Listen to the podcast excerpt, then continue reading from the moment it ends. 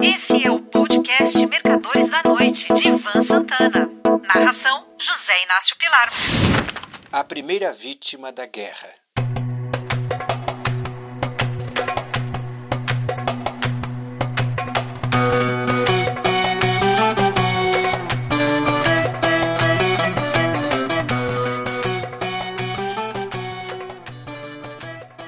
Segundo o dramaturgo Ésquilo, da Grécia Antiga, a primeira vítima da guerra é a verdade. Poucas citações se manteriam atuais ao longo dos séculos como essa. Um hospital da faixa de Gaza é atingido por um míssil, deixando centenas de mortos. O Hamas diz que quem disparou a arma foi Israel. Já os israelenses culpam a Jihad Islâmica. A melhor maneira de ir acompanhando e entendendo o desenrolar desta guerra é aprendendo como começaram e terminaram as que a precederam, desde a fundação do Estado de Israel em maio de 1948. Até então, a Palestina era um protetorado, para não chamar de colônia, da Grã-Bretanha, que assumira o controle da região tão logo terminara a Primeira Guerra Mundial.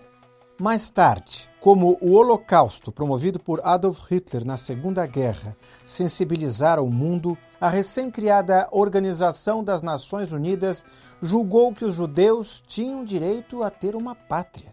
Pensou-se na ilha de Madagascar, ao largo do sudeste da África, com 587 mil quilômetros quadrados e praticamente desabitada. Falou-se também de uma locação na Amazônia, ideia imediatamente rejeitada pelo governo brasileiro. Os judeus não se interessaram por nenhuma das duas propostas. Queriam se estabelecer na Palestina, a terra prometida, para a qual, aliás, alguns já tinham se mudado no início do século XX, comprando dos árabes que lá viviam terras baratas.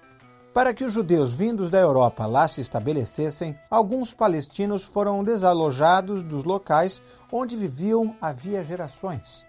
A criação e independência do Estado de Israel praticamente coincidiu com a Primeira Guerra Contemporânea, 1948, entre os dois povos. Embora com efetivo militar extremamente pequeno e carente de armamentos, Israel venceu a guerra. Para isso, recebeu ajuda financeira de judeus ricos de todo o mundo, principalmente dos Estados Unidos, fora os voluntários, em sua maioria também judeus, que acorreram para ajudar os irmãos em fé. Se nos 75 anos seguintes inúmeros incidentes graves não tivessem ocorrido, talvez essa situação prevalecesse até hoje. Quem sabe com árabes e judeus convivendo pacificamente. Afinal de contas, os Estados Unidos e a Grã-Bretanha não são grandes aliados da Alemanha e do Japão, os seus inimigos na Segunda Guerra? Bem, voltando à disputa fratricida árabe-israelense, o primeiro incidente pós-guerra da independência de Israel ocorreu quando o presidente egípcio Gamal Abdel Nasser, em 1956, nacionalizou o Canal de Suez até então controlado por britânicos e franceses. Em resposta, forças militares da Grã-Bretanha, França e Israel atacaram o Egito, mas cometeram um erro imperdoável. Se esqueceram de avisar e de pedir autorização aos Estados Unidos. Resultado: o presidente americano Dwight Eisenhower apoiou Nasser e os três aliados acima citados fugiram de Suez com o rabo entre as pernas. Vitória para os árabes. Onze anos mais tarde, Israel, em represália ao fechamento do Estreito de Tirã, que impedia o acesso de seus navios ao Mar Vermelho, atacou simultaneamente e de surpresa os aeródromos egípcios, sírios e jordanianos, aniquilando as forças aéreas desses três países árabes. Com isso, os israelenses deram início à Guerra dos Seis Dias, obtendo uma vitória esmagadora e quadruplicando o tamanho do seu território. Este passou a incluir a península do Sinai, a faixa de Gaza, a Cisjordânia, o setor oriental de Jerusalém, a margem oeste do Rio Jordão, as colinas de Golã e as cidades de Belém, Jericó, Hebron, Gaza e os montes Hermon e Sinai. A tentativa de forra só veio a ocorrer, também de modo surpreendente, no sábado 6 de outubro de 1973, dia do Yom Kippur, o mais sagrado dos feriados judeus.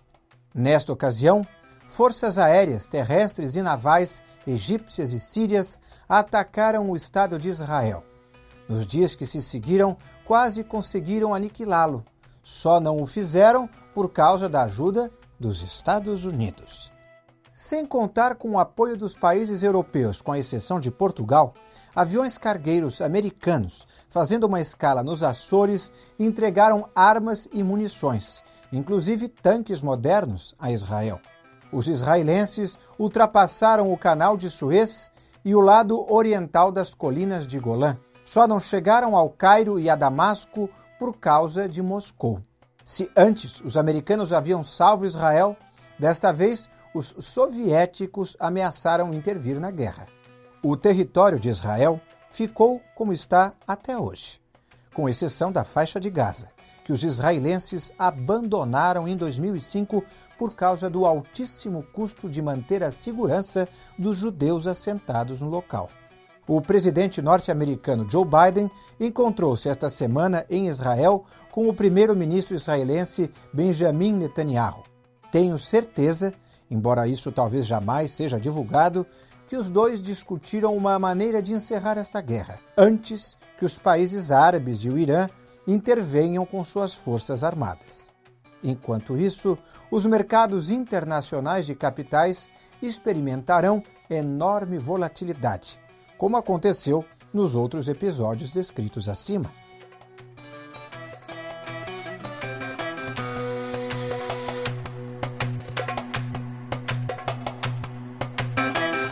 Um forte abraço.